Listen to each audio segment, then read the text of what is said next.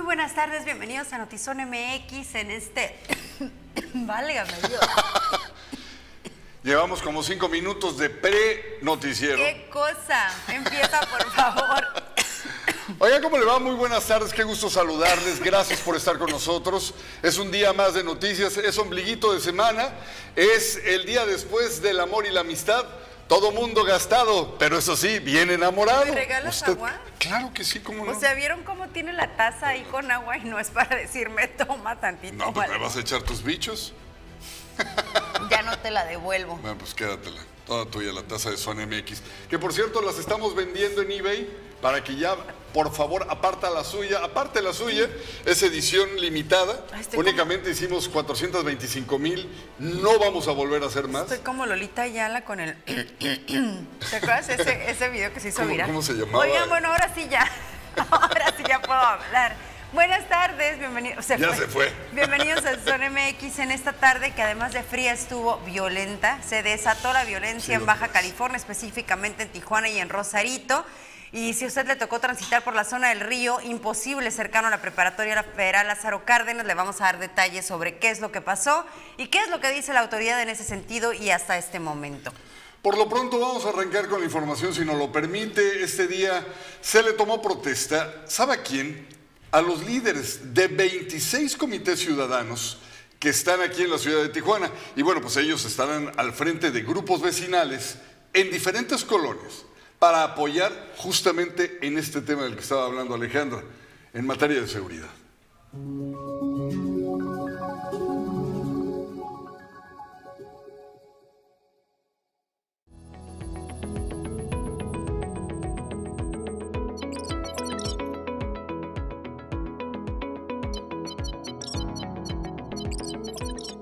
Como parte de la estrategia de seguridad del Ayuntamiento de Tijuana, se tomó protesta a 182 tijuanenses que son parte de los 26 comités ciudadanos que se encuentran distribuidos en distintas colonias de la ciudad.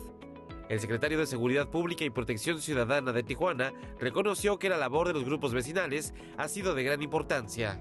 Actualmente tenemos 206 comités de seguridad ciudadana y vamos por más.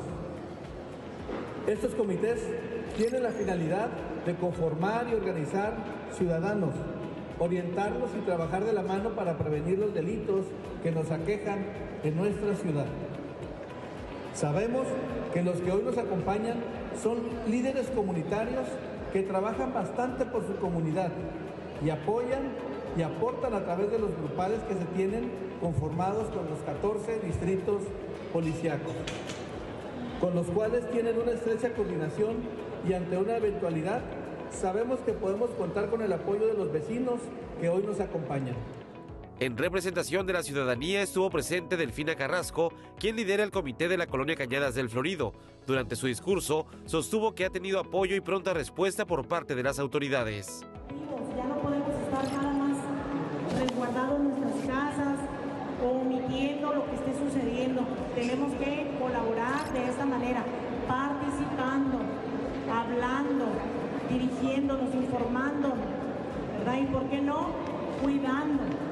También nosotros de esa manera podemos auxiliarles a ellos la ciudadanía hemos exigido una policía activa. Bueno, para que esto suceda es porque primeramente la ciudadanía debe de ser activa. La alcaldesa de Tijuana, Montserrat Caballero, manifestó que los comités ciudadanos se convirtieron en parte fundamental para la lucha contra el crimen organizado, por lo que instó a la comunidad a que sigan atentos a la información que se publica en sus páginas oficiales. Por eso, una vez que están armados estos comités, podemos entonces ya hacer una red de comunicación para luchar de manera directa contra el crimen organizado. Y no con balas, sino con esto, pero sobre todo con el corazón y el amor hacia nuestros hijos. Por eso quiero reconocer siempre su esfuerzo, su lucha, su liderazgo y compromiso con sus comunidades, porque todas y todos ustedes reúnen el perfil que buscamos para generar la confianza y la certeza necesaria. ¿Y cuál es ese perfil? Amor por su comunidad, amor por sus familias. Y así obtenemos el resultado que queremos, donde la acción y la participación ciudadana se reafirma, se asume con una verdadera gobernanza.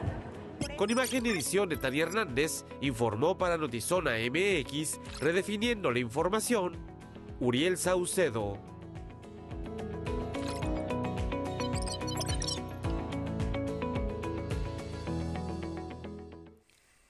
Precisamente con lo que abríamos este espacio es esta noticia de la tarde de este miércoles, una balacera en las inmediaciones de la carretera escénica Tijuana-Ensenada, a la altura del Centro de Convenciones Baja Center.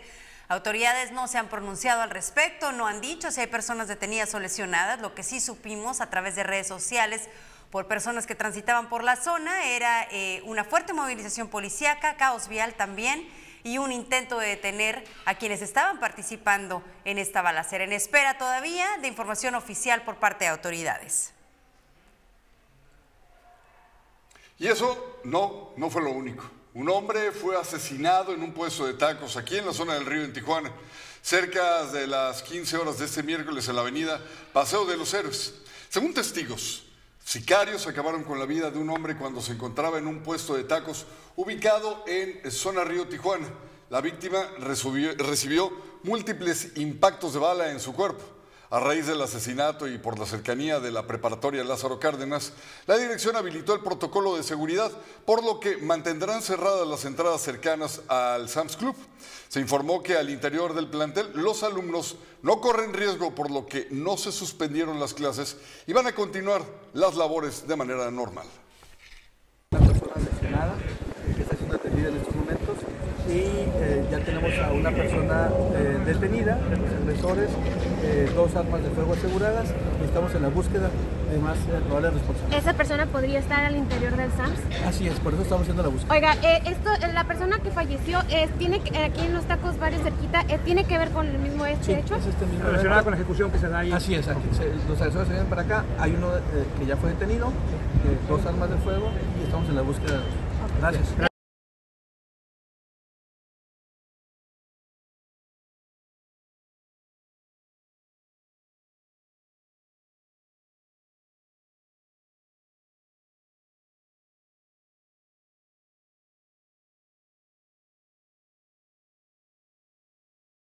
Bueno, y una información que acaba de surgir en este momento por parte de autoridades es que el nombre de la persona que fue ejecutada es Víctor Hugo y se presume que era el abogado del Cabo 20, este delincuente del cual le hemos hablado recientemente.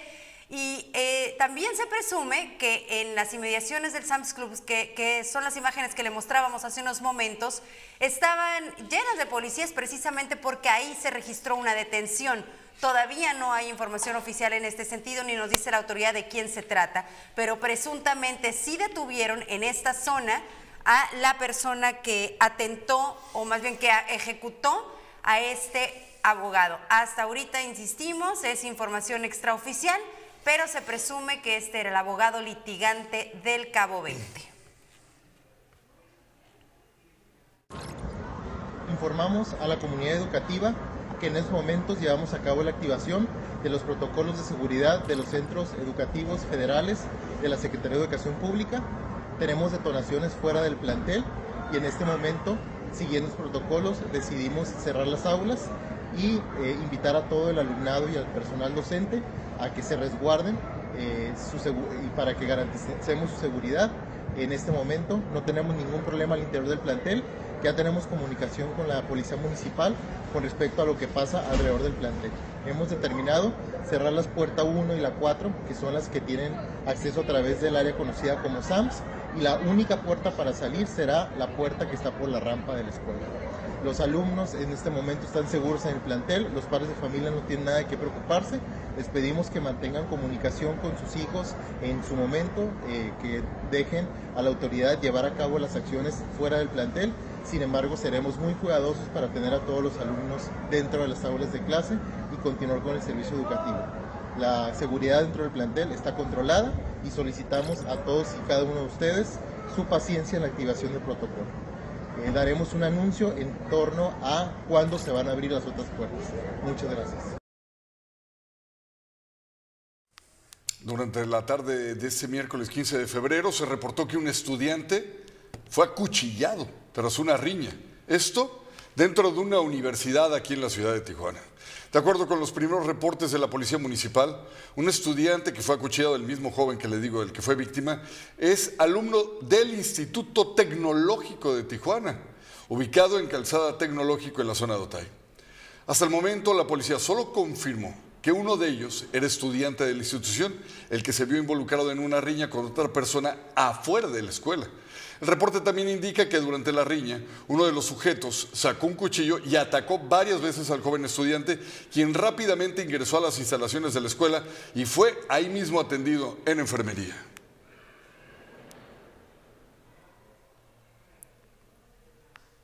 Bueno, le decíamos que hay información oficial y otra extraoficial en torno a esta balacera que se registró hoy o a esta ejecución de Víctor Hugo.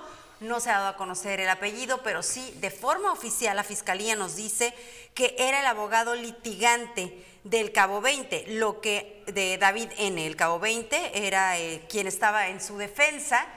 Y lo que decimos de forma extraoficial es que presuntamente se detuvo al agresor eh, y por eso era la movilización eh, cerca del Sams Club. También eh, están resguardados los alumnos de la Preparatoria Federal Lázaro Cárdenas. Las clases continuaron, pero sí hubo un resguardo en la zona porque fue momentos eh, después de que habían ingresado ya al turno vespertino.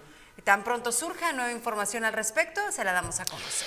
De un tiempo a la fecha, me llama poderosamente la atención, Alejandra, que los delitos de este tipo, vamos, los ajustes de cuentas, las ejecuciones, una, se empezaron a dar con toda impunidad y facilidad y, eh, eh, vamos a decirlo así, eh, afrenta a las autoridades en la que se llamaba, porque ya no lo es, ya nos quedó desde hace rato muy claro, que no es una zona blindada.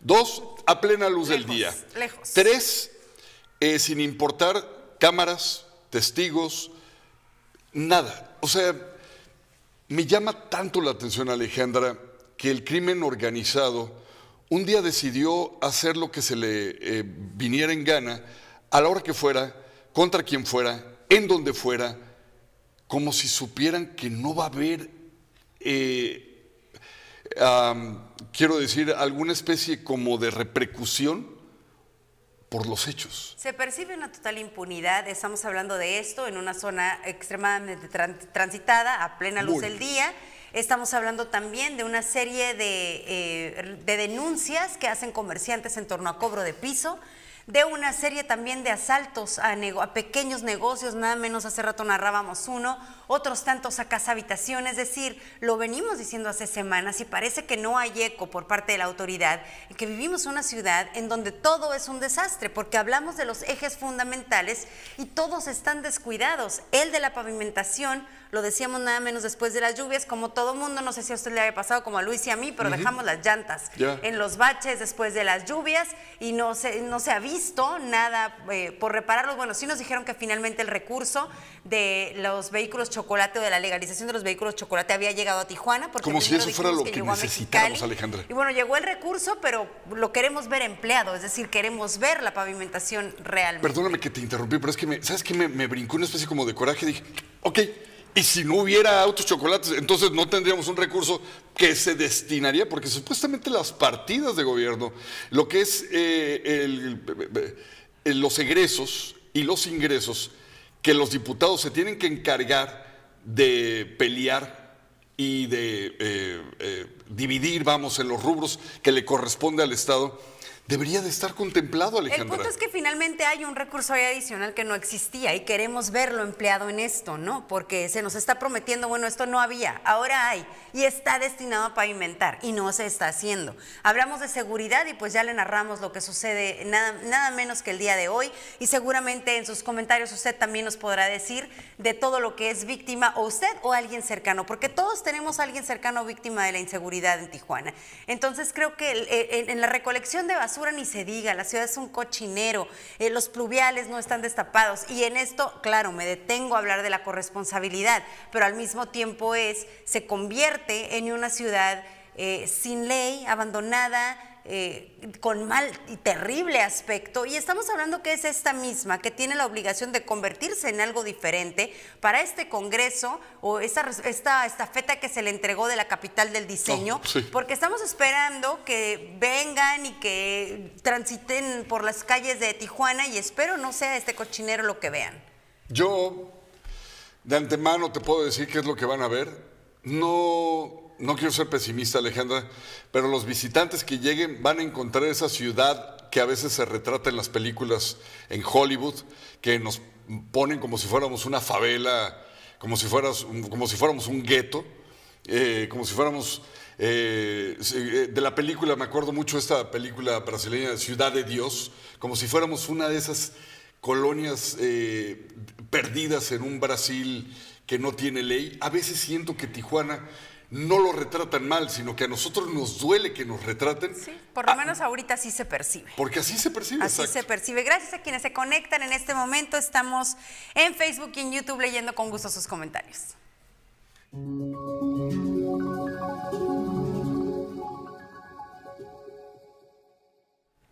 El apellido Hanca aparecerá en las boletas electorales en los comicios del 2024. Así lo confirmó el presidente del Partido Encuentro Solidario, César Hankin Sunza, aunque no detalló qué miembro de la familia y la candidatura que buscaría.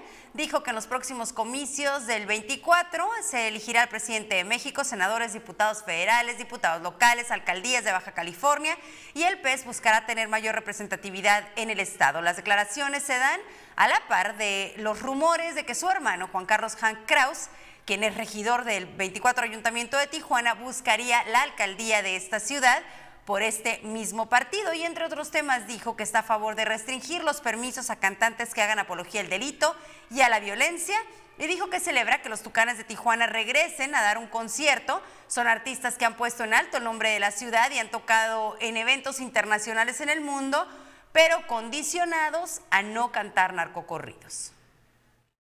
No, no, no buscamos promover en ninguna manera, o bueno, ellos, ¿no? Yo no soy artista y tampoco lo hago, no, no, no, buscamos- no, no se busca promover la delincuencia en ningún momento, ¿no?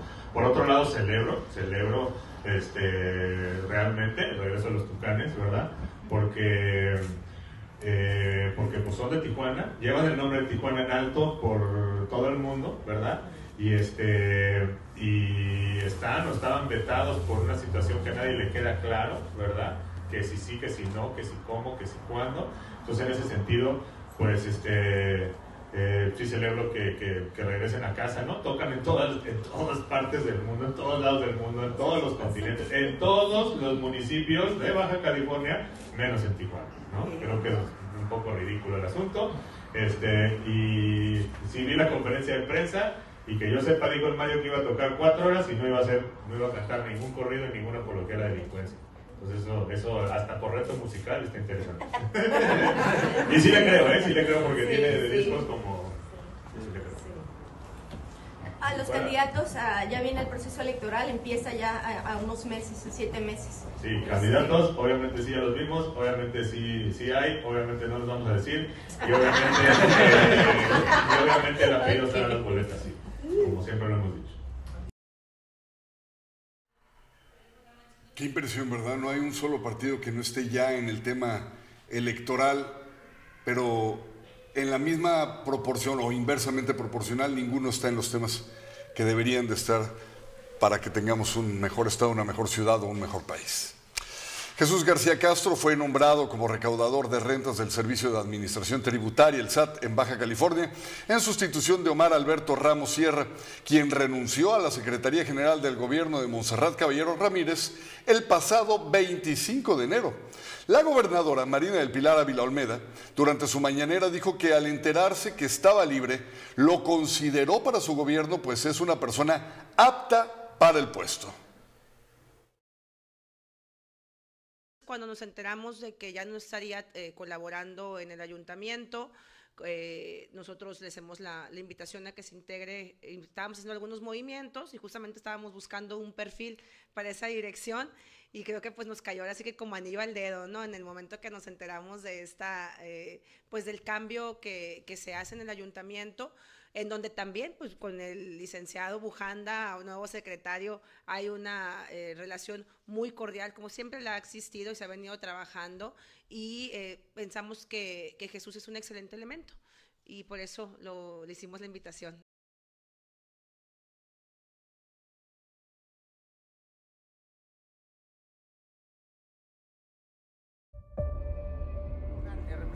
En todo momento.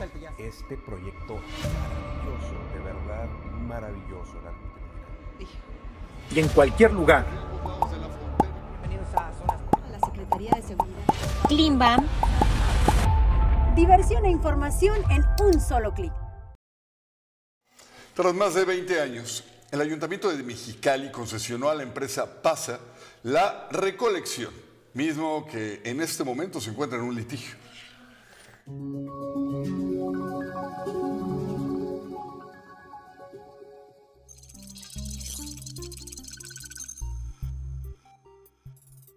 Hace 23 años, el Ayuntamiento de Mexicali concesionó a la empresa PASA el centro de transferencia de la basura con el fin de mejorar el servicio que tiene que ver con el traslado final de los desechos al basurero municipal en el ejido Hipólito Rentería. Diez años después se presentó un litigio por incumplimiento de las cláusulas del contrato, donde hay una deuda histórica de casi 100 millones de pesos.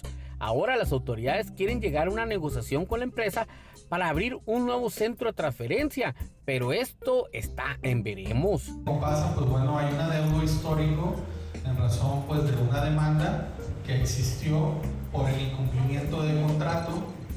Eh, sin embargo, el tema de los intereses moratorios existentes con dicha empresa presidenta son alrededor de 95 millones se busca una negociación donde no salgan tan afectadas las finanzas públicas del ayuntamiento.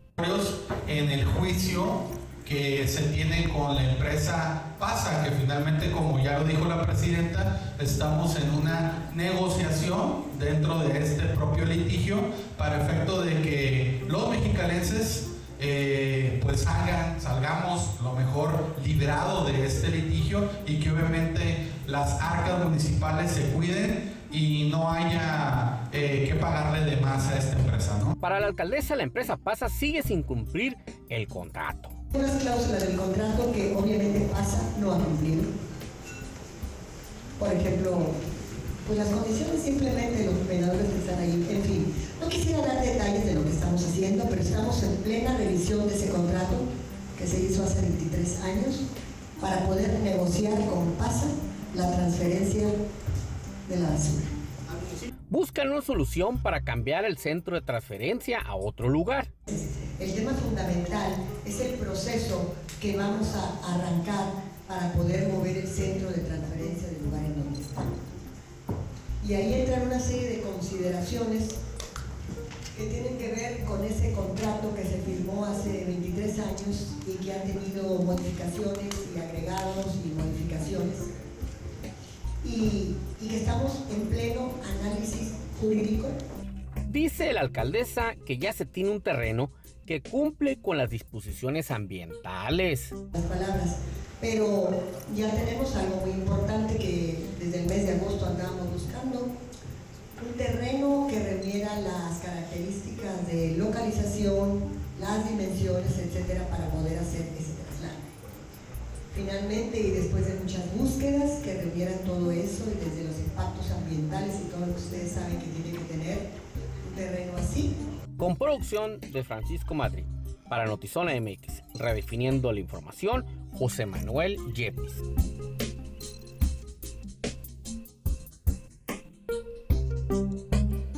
Saludos Alberto Piña, Evangelina Muñoz, al tanto de las noticias. Muchas gracias por informarte con nosotros. Saludos a Gabe MX, Dorcelis Ramírez, buenas tardes. Sandra Luz, mi querida Alejandrita y Luisito, linda tarde, un abrazo enorme, gracias por conectarse y acompañarnos.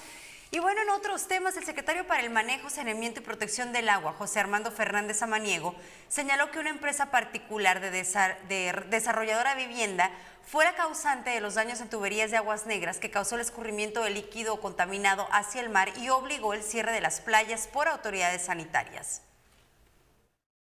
Era una empresa particular, un desarrollador particular que se encontraba realizando trabajos y ellos son los que hicieron pues los que provocaron este accidente de aguas negras y es la Comisión de Servicios Públicos de Tijuana la que se va a encargar de hacer, eh, de deslindar la responsabilidad del particular y, ya lo está haciendo este, de manera muy puntual además el director de la CES en Tijuana con esta empresa particular para eh, no solamente eh, detener este derrame, sino, bueno, que ya se detuvo el derrame, en este proceso están, sino que la empresa pague por el, el daño, cuantificar el daño ambiental y que la empresa pague por él, y es lo que está haciendo.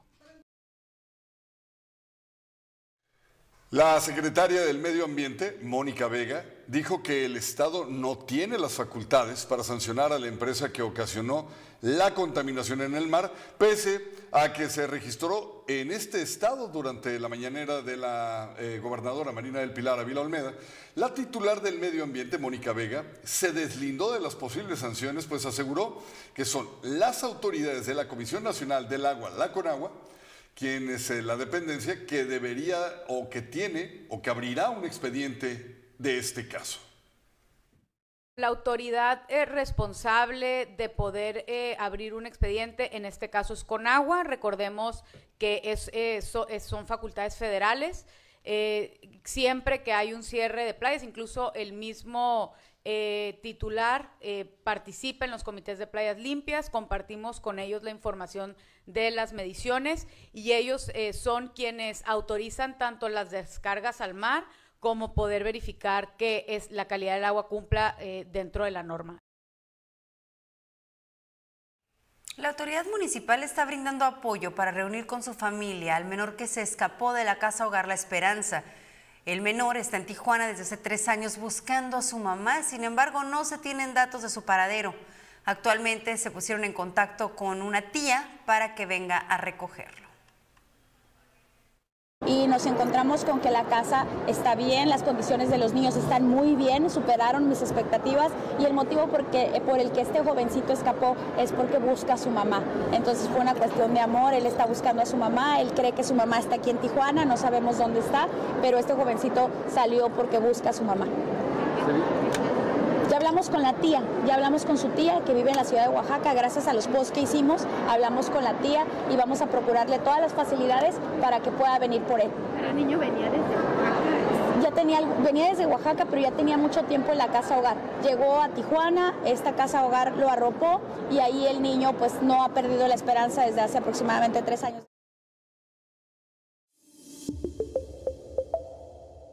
Easy ahora todo es más fácil porque tú eliges cuántos canales quieres ver y los megas que quieras para que no te pierdas las series, películas y producciones originales de tus streamings favoritos. Como Disney Plus con las mejores historias del mundo y VIX Plus con las novelas y el mejor fútbol. Llévatela más fácil, llévatela Easy. Llévate un iPhone 13 Pro Max de 128 gigas en la red con mayor velocidad. Aprovecha y al contratar un plan Telcel Plus 5G 4 lo podrás adquirir por 24 pagos de 511 pesos al mes. Visita tu Telcel más cercano para más información y estrena el iPhone que siempre has querido. Si es 5G, es Telcel. Cypress llegó a Península. Ven a descubrir tu sándwich favorito. Cypress, arte entre dos panes. Sigamos construyendo juntos un mejor Rosarito. Este mes de febrero, aprovecha el 7% de descuento en tu pago predial, acompañado de cero multas y cero recargos. Noveno Ayuntamiento de Playas de Rosarito, ciudad humana y generosa. Mediante eventos masivos, la Fundación Castro Limón costea el tratamiento de sus pacientes con cáncer. Es por eso que invitan a Pedaleando 2023. Eso se va a efectuar el sábado 25 de marzo. Miles de ciclistas recorrerán 60 kilómetros desde Rosarito hasta Valle de Guadalupe para justamente cerrar con una verbena totalmente familiar. El evento se va a llevar a cabo el día sábado 25 de marzo, partiendo desde Estudios Baja a las 10 horas con destino Viñedos Viva, eh, en Valle de Guadalupe. El total de los donativos serán destinados a decenas de niños, niñas y adolescentes con cáncer del Centro Oncológico Pediátrico de Baja California, el hospital creado y auspiciado por Fundación Castro Limónace. Para más informes de cómo participar, por favor, visiten el sitio paseociclista.com. El mundo ha visto nacer grandes personalidades que han dejado un legado en la historia. Esto es Dejando Huella.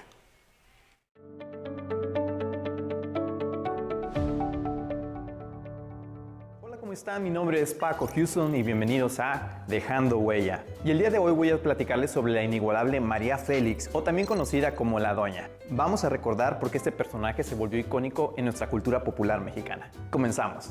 María Félix fue una actriz de la época de oro del cine mexicano, la cual nació un 8 de abril de 1914 en Álamo, Sonora. Poseedora de una belleza infame y fuerte personalidad, cautivó al público desde su primera aparición en pantalla en 1943 en la película El Peñón de las Ánimas. María Ángela. María Félix grabó 47 películas a lo largo de su vida, de los cuales destacan títulos como Enamorada, La diosa arrodillada, Una mujer sin alma y por supuesto Doña Bárbara, la cual la lanzó a la fama y la inmortalizó como la doña. Se casó cuatro veces, con Enrique Álvarez Alatorre, con quien procreó a su único hijo, Enrique Álvarez Félix, con Agustín Lara, quien le compuso la canción María Bonita como regalo de bodas, la cual acompañó toda su vida, con Jorge Negrete, mejor conocido como el Charro Cantor, con quien debutó en su primera película, y con Alexander Berger, que en participación con María le regaló a la Ciudad de México una de las mejores herramientas de su progreso, el metro.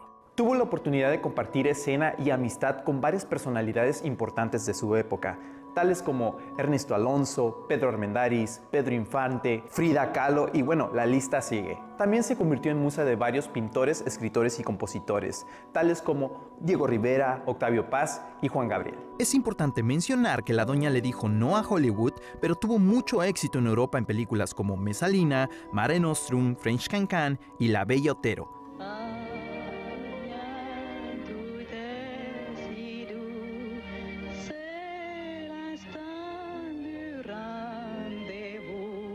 además de ser considerada por los franceses la mujer más bella del mundo. También fue galardonada por varios premios, entre ellos tres premios Ariel por Mejor Actriz, un Ariel de Oro en reconocimiento a su carrera cinematográfica, la Diosa de Plata por su carrera internacional y la condecoración del Consejo Consultivo de la Ciudad de México, el cual fue entregado por el mismo presidente de la República de esa época, María Félix deja sin duda un legado eterno en la época de oro del cine nacional que enorgullece y engalana a nuestro país.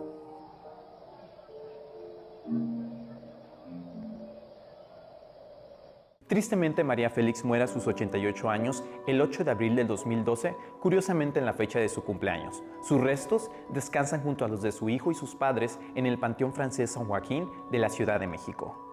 Espero que te haya gustado esta información. Muchas gracias por haberme acompañado. Mi nombre es Paco Houston y pues esto fue Dejando Huella y nos vemos en la próxima. Anda, atrévete, mátame.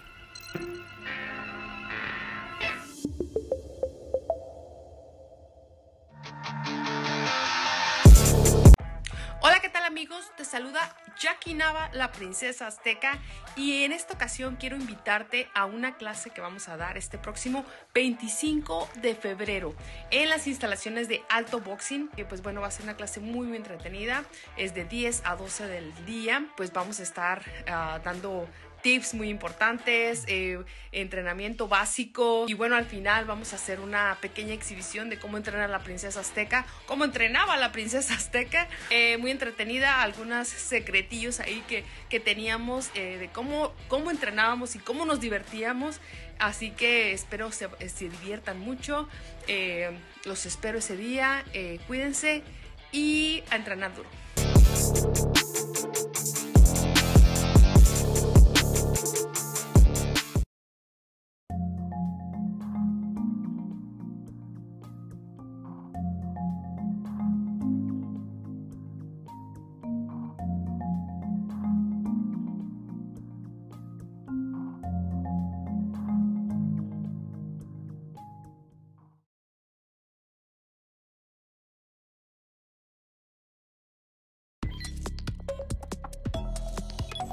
Choque de un camión derivó en un derrame de materiales peligrosos por el que se han habilitado refugios y se, han realizado evacuaciones en la Interestatal 10 entre las carreteras Colb y Rita.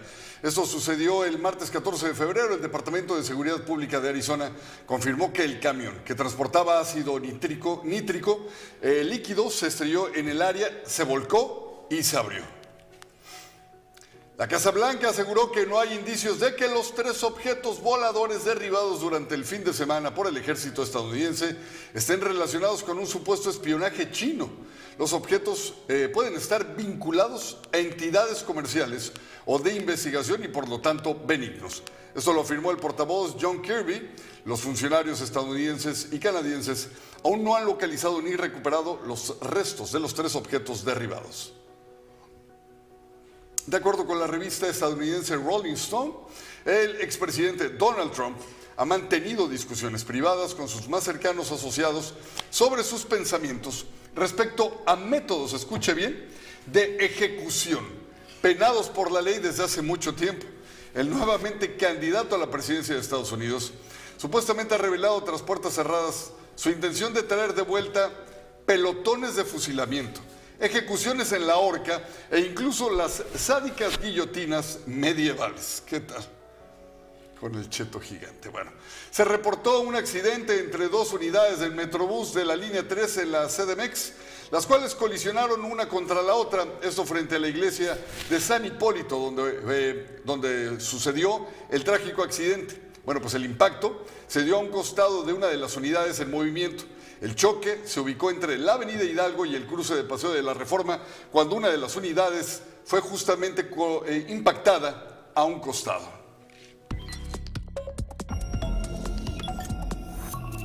You're an interesting man, Scott Lang. You're an Avenger. You have a daughter.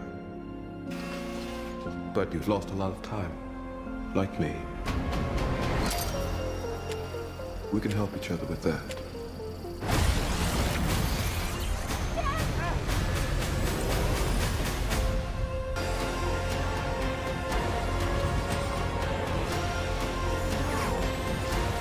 This is all my fault.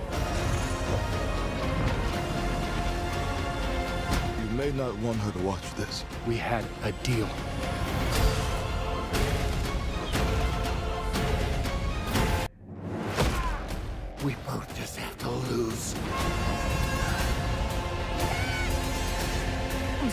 Cassie.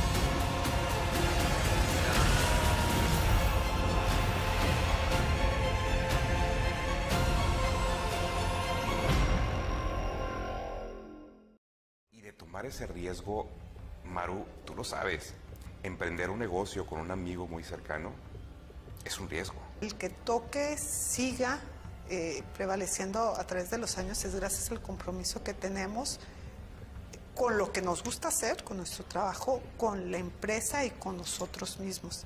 Sorpresa, llega Natalia, con ciertos años de distancia. Entonces fue volver a empezar y, y volver a tener ese reto de ser pues mamá de tiempo completo y empresaria de tiempo completo. Tener un hijo es como reencontrarte contigo, ¿eh? contigo, con tu infancia y con tu historia. Y en todo este contexto, tú recibes una invitación para, para formar parte de Grupo Madrugadores.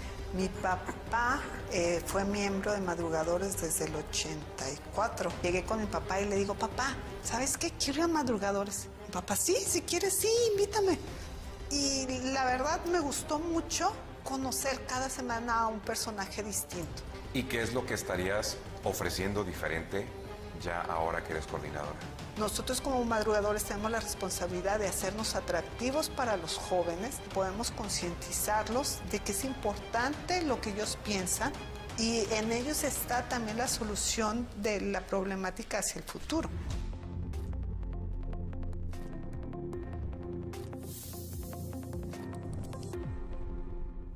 Zona Contexto con Pablo Barragán mañana a las 7 en punto.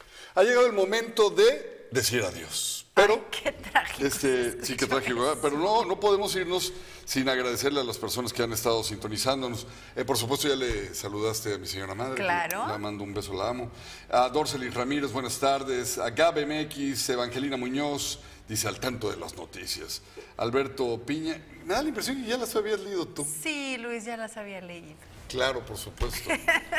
Pero yo no. Está bien. Que se escuchen en tu voz, pero también en la mía. En la tuya, qué mejor que escuchar tu voz. No, por favor, es. Definitivamente. No, no, no, por Ay, favor, no no, me lo ya. Porque- Ya nos vamos. Nos vemos mañana. Vienes de Seis en color Klimban. punto. Vengo de color Klimban. Notizón MX redefiniendo la información. Lo esperamos a las seis en punto. Pásala bonito. Mire, mire.